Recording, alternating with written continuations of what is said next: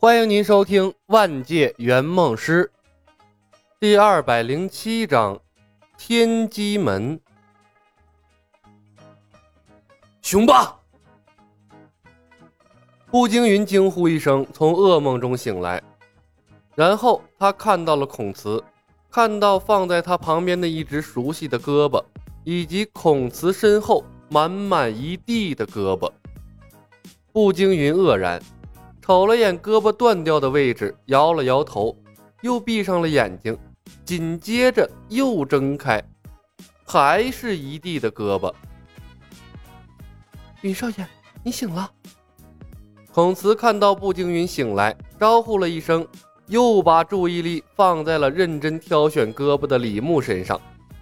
他的脸色发白，身体微微的颤抖，看着眼前离奇的一幕。步惊云一脸懵波，他不就是断了一只胳膊吗？为什么地上会多出来这么多条完整的胳膊？他有种仍在梦中的感觉。可是肩膀处传来的疼痛感，却又告诉他现在不是在做梦。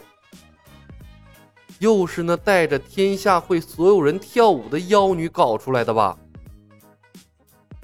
步惊云认为自己猜到了真相，各种风骚的舞姿、丧心病狂的音乐瞬间闯入了他的脑海。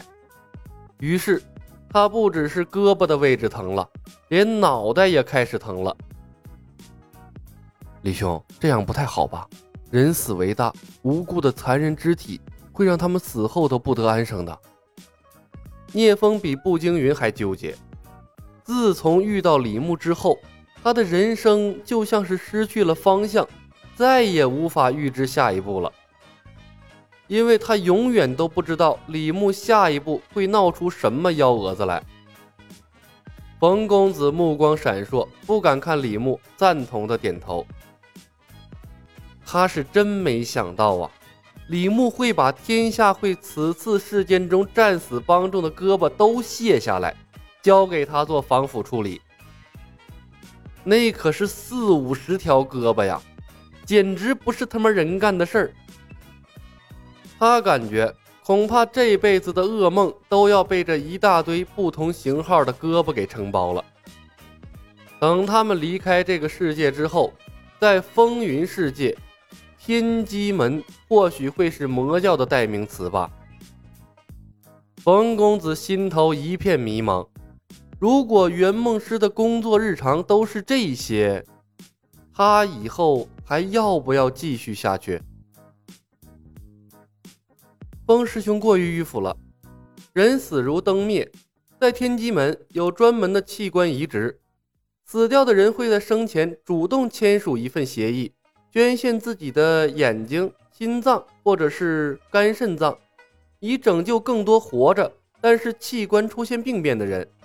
让他们的生命得到更好的延续，这是一种伟大的情操，可以让死去的人以另外的方式继续活在人间。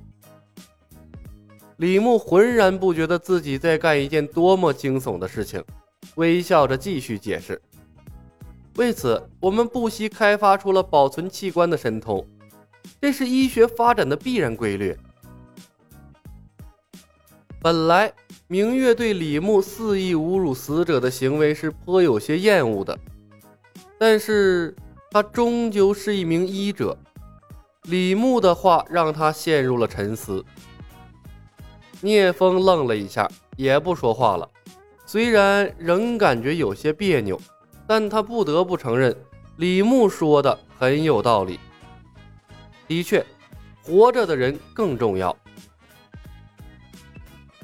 李牧环视众人，正气凛然的道：“天机门以人为本，从不做那些道貌岸然的假慈悲的事情，希望你们能理解。”扯虎皮做大旗，师兄果然能把任何不合理的事情变成合理的。收集胳膊的变态行为，利益一下子变崇高了。冯公子精神振奋。又一次刷新了对师兄的认知。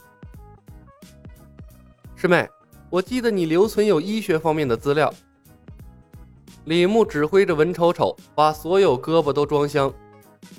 有空可以和明月姑娘探讨一下，把天机门的医学传播开来，造福万千大众。天机门都没了，我们没必要敝帚自珍了。嗯，冯公子对着明月笑了笑，配合的点头。左庭猜到了李牧想要干什么，心中对抢了步惊云胳膊的愧疚感一下子少了许多。不愧是圆梦师。虽然技能不靠谱，但做起事儿来还真是滴水不漏。云兄，你醒了。李牧回头看到步惊云，你断掉的胳膊也帮你处理好了，回头找名医给你接上，你照样生龙活虎。你为什么帮我？步惊云冷冰冰的问。多个朋友多条路嘛。李牧笑道。做人最重要的就是开心啊！为什么帮我？步惊云打断了他。我们素不相识。李牧沉吟了片刻，迅速找到了和步惊云打交道的方式。未来我可能需要你帮我卖命。雄霸不死，孔慈究竟会不会死？步惊云接着问。会。李牧看了孔慈一眼，点头道：“不仅他会死，你和聂风、秦霜三个师兄弟还会因为这件事而决裂，因为雄霸会将孔慈许配给秦霜。”孔慈不敢置信地看向了李牧：“不可能！”孔慈姑娘，没有什么是不可能的，就像没有人知道你真正喜欢的人是聂风一样。在天机门人的眼里，没有任何秘密。